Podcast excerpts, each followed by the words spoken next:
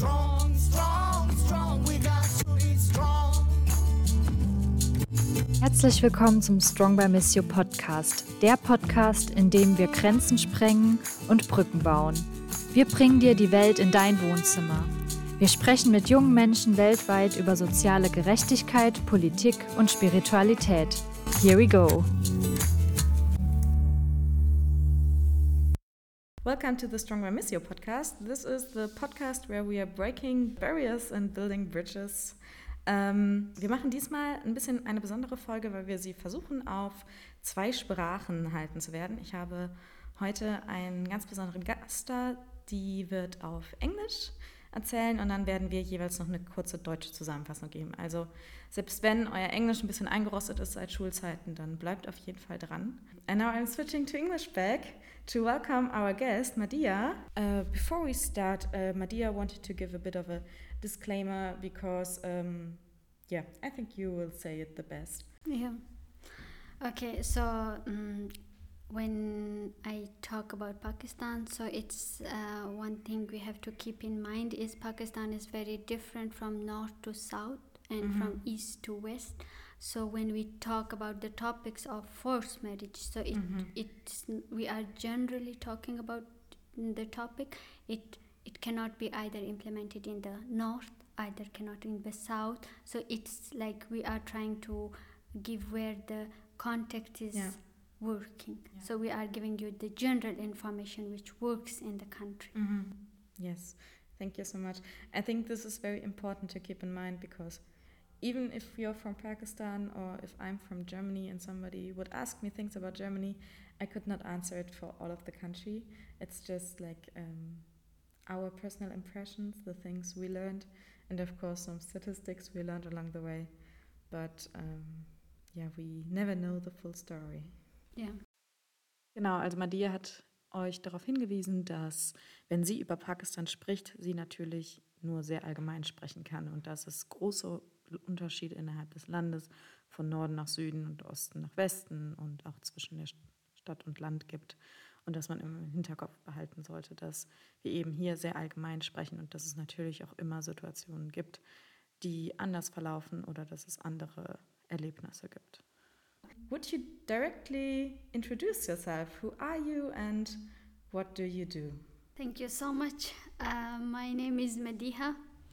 I am from the northern part of Pakistan. Um, I did my bachelor's from early schooling from my village, from my hometown, and I moved to Islamabad. I did my bachelor's from Islamabad. I, I did my master's from the University of Zurich in Switzerland, and uh, now I'm in Missio doing my internship at Mhm. Yes, thank you so much. And we also met to talk about a specific subject. Do you want to do the introduction? What are we talking about today? Yeah. Okay, so today I, I will be talking on the topic of um, uh, women rights in Pakistan and uh, especially our campaign which is going on in Missio is the forced marriage and forced conversion in minorities of Pakistan.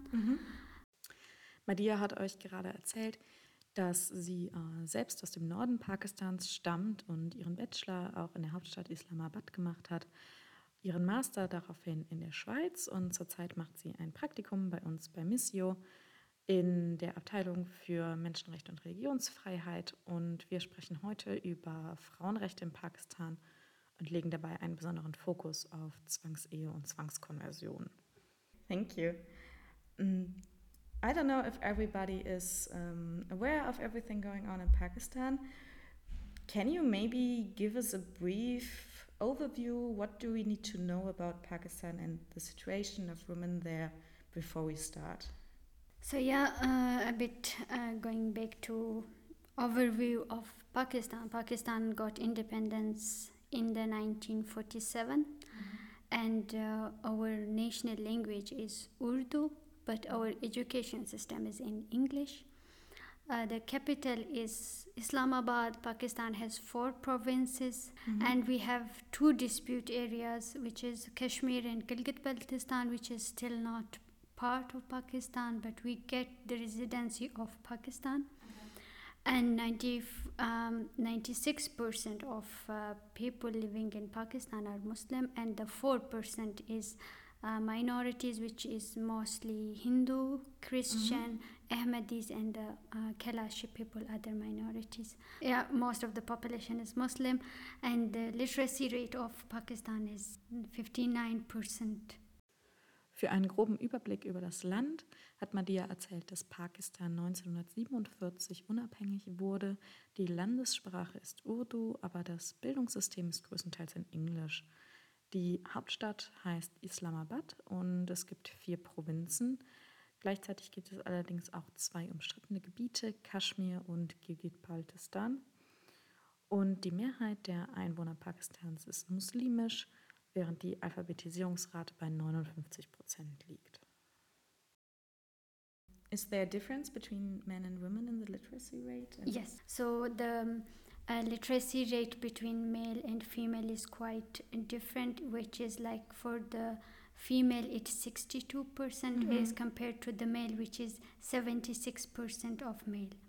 So when it comes why male has more education compared to women so it's we have a patriarchal society Yeah. where male has more dominancy than female so why girls are not enrolled in uh, schools or why there is less enrollment of girls in the school is uh, um, according to um, um, the survey was um, done in 2020 girls enrolled in a school in schools are is 45.8 percent. Girls uh, enrolled in the school at primary level as compared to boys which is 60 percent Oh wow. Yeah. so there are different factors why girls are less enrolled in the school as compared to boys first thing is financially Yes. uh, parents cannot afford to give every child education because in Pakistan you have not only two child, you have five, six, Mhm. or uh, more. And then second factor is uh, there is uh, in every village or in every um, yeah in every village you Mhm. don't have pr- uh, schools. If you have primary schools, you don't have secondary schools where parents have to send their children to the other towns to get Mhm. education. The third is um, tradition, uh, tradition or a societal perspective that uh, when it comes to giving education to the children, you have to give. Um, it's not you have to. The Mhm. parents think that they have to give education to the male member as compared to the female. So they prioritize the male Okay. as compared to the female. Madia hat euch erzählt, wie die Bildung zwischen den Gendern unterschiedlich aufgeteilt ist. So sieht man beispielsweise, dass die Alphabetisierungsrate bei den Frauen bei 62 Prozent liegt, während sie im Vergleich dazu bei den Männern 76 Prozent ausmacht. Es ist insgesamt eine patriarchale Gesellschaft und den Männern wird mehr Bildung zugesprochen. So war 2020 beispielsweise der Anteil der Mädchen, die eine Schule besuchten, bei 45,8 Prozent im Vergleich zu 60 Prozent der Jungen in der Primärstufe. Dafür gibt es verschiedene Faktoren. Zum einen können Eltern es sich oft finanziell nicht leisten, jedem Kind eine Ausbildung zu ermöglichen, aufgrund auch vieler Kinder. Und es gibt nicht in jedem Dorf alle Schulen. Es gibt zwar beispielsweise dann Grundschulen, aber keine weiterführenden Schulen, sodass die Eltern ihre Kinder in andere Städte schicken müssten, um eine Ausbildung zu bekommen.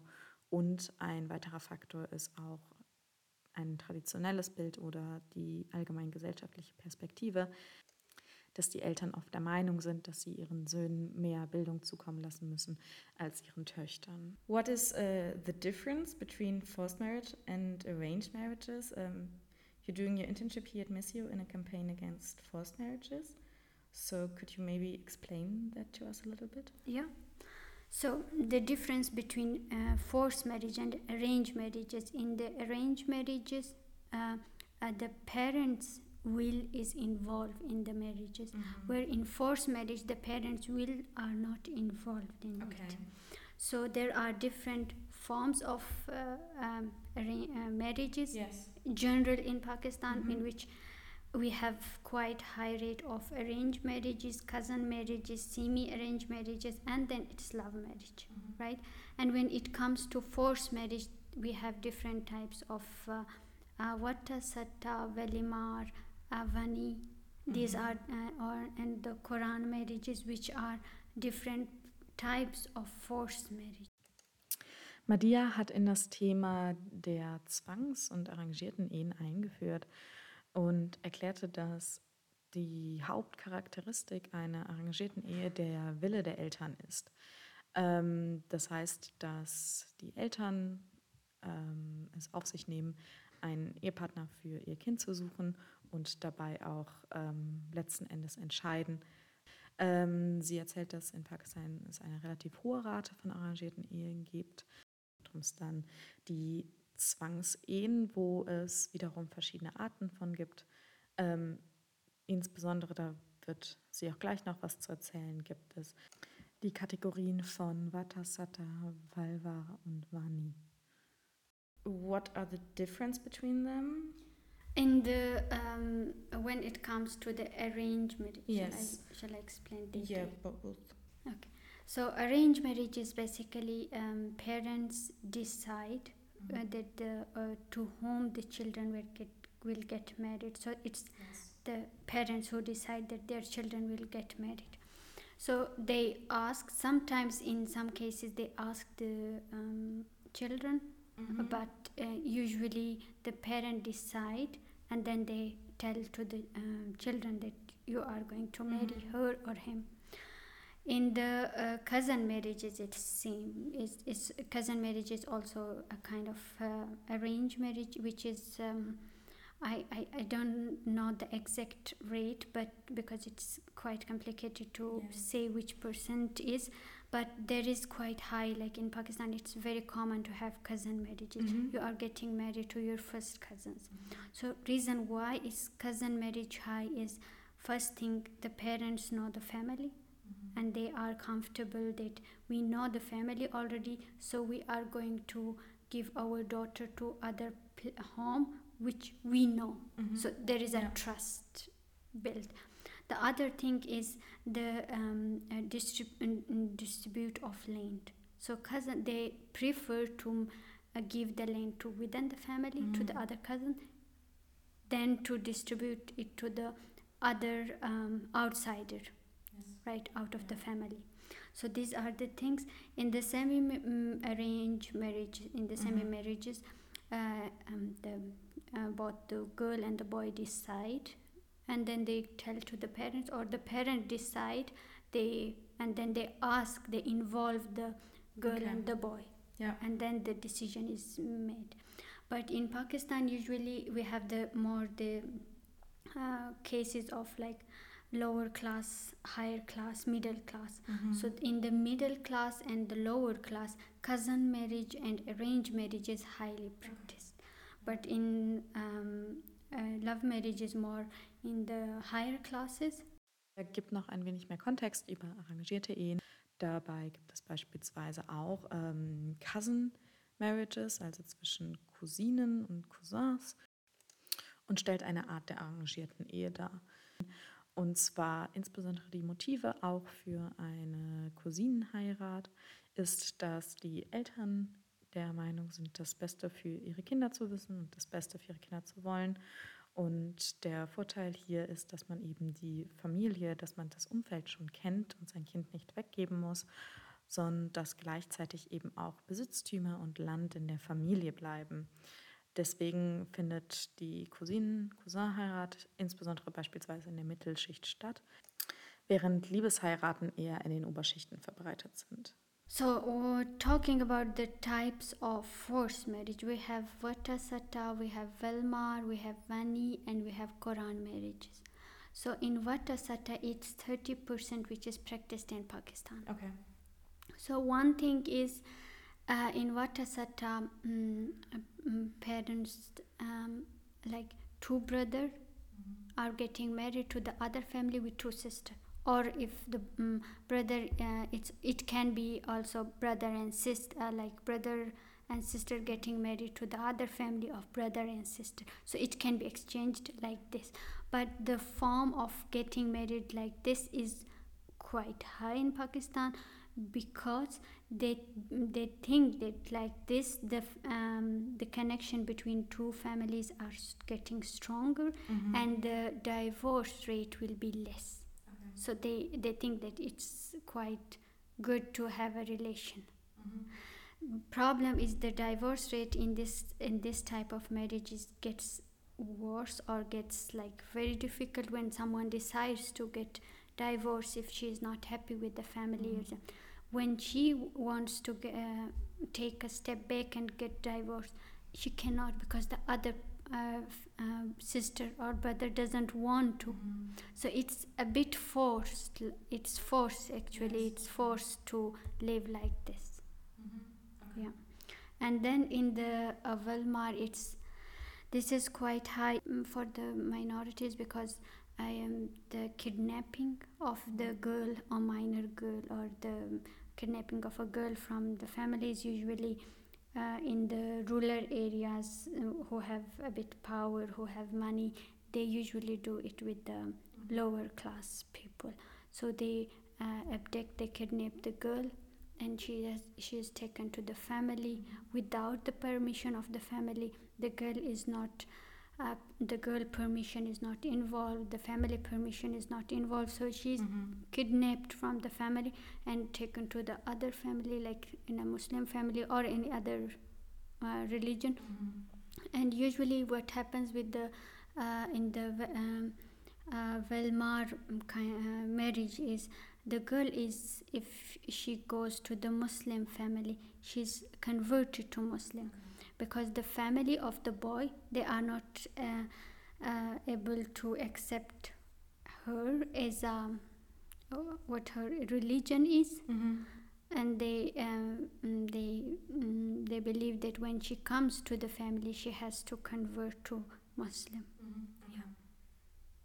and then the marriage of quran marriage which is two person practiced in pakistan in this case it's um, it's again like the girl has to stay and with the holy book of uh, islam quran where she lives with the book like she reads the book all the time and she has to stay with the book so the uh, um, reason why it's why they do it is like the um, caste of Saidi in Pakistan. They they think that they are they believe it that they are um, uh, they have um, good caste. So they don't want to marry and they don't want to give their daughter their sister to the other families which are lower than them. And the other thing is again the land that they want to keep the land within the family Bei den Zwangsehen auf der anderen Seite haben wir zum einen Vatasata.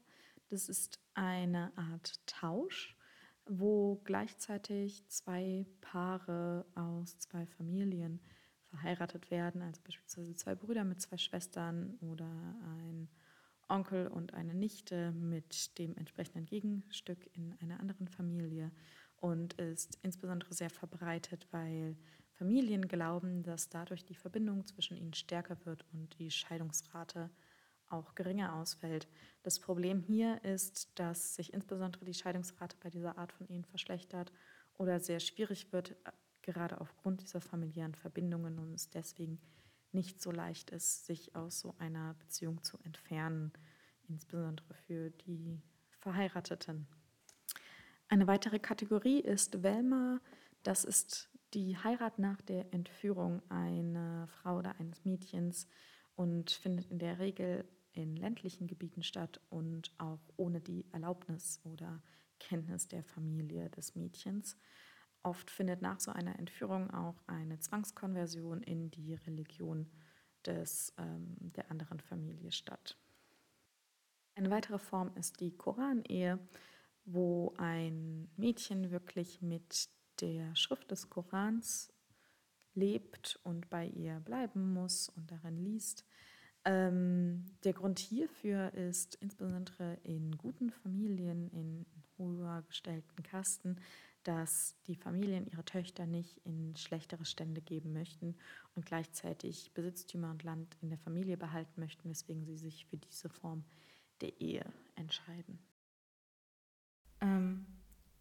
And what is now the role of education in this system? Yeah, uh, I, I believe that there is really lack of education in this uh, field uh, when it comes to the forced marriage or arranged marriage, where people have no education in this uh, field, especially uh, um, involving a girl or a boy when it comes to the decision of marriage, right? Mm-hmm. So the families think that the elder family members think that they know how to decide and they know better than the younger ones that they decide that with whom or with whom she or he will get married. Mm-hmm. So it's not only that gir- girls are forced for the marriage; it's also same for the boys. They are Yeah. also very much Yeah. forced. So the uh, family members think that they uh, they they have better understanding that with whom uh, she will get married or Mhm. not. One thing is in our country we have lack of education. The parents are not educated or uh, they they don't have uh, more awareness when it comes to especially to the rural areas of Pakistan. So parents think that um, uh, if a girl will get education, she will. Uh, uh, it's not that benefit when it comes to the boy because the boy has to stay within the family. The girl has to get married and she will go further to the another family. So there is this is the lack of education one thing, and the other thing is lack of awareness that the girl when the girl gets education, she she can contribute to the community. She is contributing. She will contribute to the whole rest of her generations, right? So uh, this is, uh, I believe that this is the lack of education and the lack of mm, like awareness that they doesn't know the importance of education, uh, what education can bring to your lives. So uh, the connection to this um, education to the marriages is like if a girls get education she knows she knows how to speak for herself. She comes up with um, if she gets education she knows um, she can work. She knows how to take decisions. She at least she can try Yeah. right? In this even in the society she can uh, uh, she she can work she can she the most important thing is she can become financially independent. And I, I, I think that uh, to be financially independent in our society is very important. Then you have a mm, then you can take step for yourself you can speak for yourself and you can take decisions by your own when you are financially independent. When it comes to the financial independent on the other person on the father on the Mm-hmm. brothers or any other family they will always uh, come with their point of view not to listen to the girl point of view what she wants because the parent has to pay for her or his so this is very important also in uh, to be considered in the society Okay. Madiha beschrieb den Zusammenhang zwischen Bildung und dieser Form der Ehen, denn es ist so, dass die Familien oft glauben, dass insbesondere die älteren Familienmitglieder wissen, wie sie zu entscheiden haben und was das Beste für alle Angehörigen ist, womit eben nicht nur Mädchen in tatsächlich Ehen gezwungen werden, sondern es auch oft so ist, dass die Jungen ebenfalls in diese Form gezwungen werden. Der Unterschied ist allerdings, dass der Junge in den Familien bleibt, während das Mädchen heiratet und in ihre neue Familie geht. Daher ist auch ein fehlendes Bewusstsein vorhanden, denn wenn Mädchen eine Ausbildung erhalten, dann tragen sie zur allgemeinen Gemeinschaft natürlich bei und leisten ihren Beitrag, auch wenn sie nicht mehr in ihrer eigentlichen Familie leben, sondern in der Familie ihrer Männer. Gleichzeitig können Mädchen, die Bildung erhalten haben, besser für sie selbst sprechen, denn sie wissen, dass sie selbst arbeiten können und Entscheidungen treffen können, denn sie haben, und das ist das Wichtigste, die Möglichkeit, finanziell unabhängig zu werden und selbstständig leben zu können, was ihnen auch ermöglicht, sich selbst Verhör zu schaffen.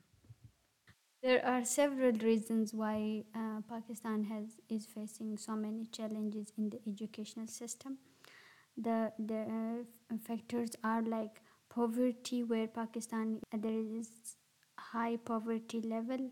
Families doesn't afford to um, send their children to the schools, um, uh, to the schools, and uh, like um, mm, the parents have not only one child; they have three to five to sometimes six children. So it's it's difficult for the parents to send their children to the schools, and um, our um, government. Um, provides only primary school free education and it's also in some parts it's um, a free education but the secondary school in the university level or higher education it's not free.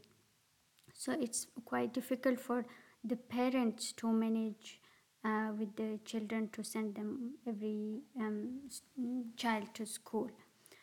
Uh, the second problem is poor infrastructure, like in the um, um, uh, in the education in the institutions of um, um, in the schools in the universities there is the lack of uh, um, basic facilities like electricity, clean water, um, uh, there is like maybe insufficient number of uh, schools in the rural areas where the um, children can go for uh, school. It, there is no um, one problem is in the rural areas they um, the parents prefer or the um, communities prefer that the male and the female go to a separate schools. So if there is no uh, separate schools it, uh, it's quite challenging that they send their children to the uh, co-education institutes like where both male and female are going to schools so mm uh, we have seen this uh, quite often that parents prefer to send their children to only to the girls schools and uh, uh, not with to with the mm, males. And there is also uh, this uh, really gap between gender as i already mentioned that parents prefer to send their children to the schools where there is only girls mm, in the schools so this is also quite uh, challenging and uh, also one thing is the early marriages or um, um, limit access to the schools uh, where girls can go to another towns for the secondary school or higher school. So this reduce their uh, um, this reduce the um, like going to the school or to the higher school it reduces their facilities to uh, get education. It creates actually a barrier towards uh, getting education for the girls. And in every town every village the, they don't have schools um, so they the girls has to go a bit far further far to a school, for a school or for a college. So this also really um, um, brings barrier that the parent doesn't allow or they don't afford to send the children to to the far areas for uh, getting education. And this really um, create barrier or um, um, it's quite challenging that the parents send the children to the far places um, for education the second thing is uh, why our education system or why we have really lack of um, in our education system is or our ed- educational institution is um, they are having really problems with the uh, because our curric- curriculums are not well um, described, not well prepared, where uh, they can produce uh, really uh, educated um, um, citizens. So it, they are quite facing problems on this level that uh, our education curriculums are not well prepared. And the mm uh, one thing is the education system is uh, more in the when we mm, uh, talk about how it is in the classrooms or the participation of a student with the uh, in the class. So it's more like uh, the teacher will come to the class. He will deliver a lecture what he believes what he thinks. And you can question but you cannot discuss you cannot argue your arguments that uh, i believe or i understand it on my way. So this is quite um, problematic in our institutions that um, uh, the institutions doesn't allow uh, or it's not yet it, it is allowed but it's not uh, practiced quite well that the student can argue with the teacher on or he can um, uh, give her or his point of view on different points. So this is one thing also we are quite lacking in our education system. Uh, then we have the problem of language barrier as like i already mentioned that uh, we our national language is urdu. And we have uh, our um, in the education system now we are using english. So the government schools um, uh, on certain point they um, from the primary till secondary school they are in urdu and when it comes to the higher schooling uh, to the higher education for example in the universities it converts it to english. And this is a very big problem for the students to change change into the other place. So this is quite problematic that the student has to change from uh, urdu to english education system and then this uh, starts quite big problem for them in their education system and many of the students quit their education because of these reasons also that in the higher um, education for example in the universities they cannot uh, uh, study further. It's hard for them to uh, continue with the education. So this this quite creates uh, also very uh, quite problems for the students and one thing is for example in the uh, in Sindh in Sindh region in uh, Khyber Pakhtunkhwa region they have books also in the primary schools and uh, in the secondary schools. They have uh, books in their languages. And um, they are not going through with English or Urdu.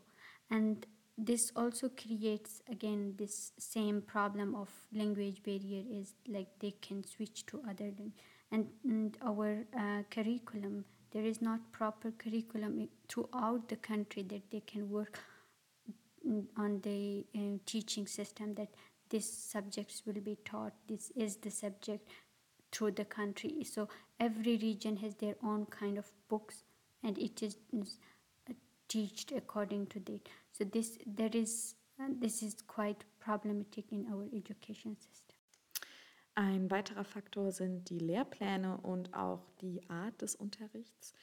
In Pakistan ist der Unterricht oft nicht wirklich interaktiv und die Schüler werden nicht angeleitet, äh, eine eigene Meinung zu bilden, eine eigene Meinung zu vertreten, denn Diskussionen sind prinzipiell nicht erwünscht. Ähm, und ein weiterer Faktor stellt noch dar, dass es eine Sprachbarriere gibt, denn wie wir schon erzählt hatten, ist das Bildungssystem größtenteils auf Englisch, während die Landessprache Urdu ist. Das heißt, dass viele Schüler auch ein großes Problem haben, sich im Bildungssystem zurechtzufinden, insbesondere wenn es auf die weiterführenden Schulen geht und deswegen auch ein großer Faktor diese Sprachbarriere für den Ausstieg aus dem Bildungssystem darstellt. So, wir hoffen, euch hat die Folge bis hierhin gefallen. Lasst uns doch gerne eine Rückmeldung da, wie euch dieses Format mit der parallelen Übersetzung gefallen hat. Das haben wir jetzt zum ersten Mal gemacht und daher würden wir uns riesig freuen, wenn ihr uns auf Social Media eine Rückmeldung geben könntet. Und nächste Woche geht es dann hier mit Madia weiter, wo wir insbesondere über Aktivismus und Maßnahmen für Gendergerechtigkeit in Pakistan sprechen werden. Also hört dann unbedingt rein. Strong by Missio ist ein internationales Community-Projekt von jungen Menschen beim katholischen Hilfswerk Missio in Aachen. Wenn auch ihr Teil unserer Community werden wollt, dann folgt uns auf Instagram und Facebook und schreibt uns dort eine Nachricht. Oder ihr schickt eine Mail an hashtag strongbymissio at missio-hilf.de. Wir hören und sehen uns.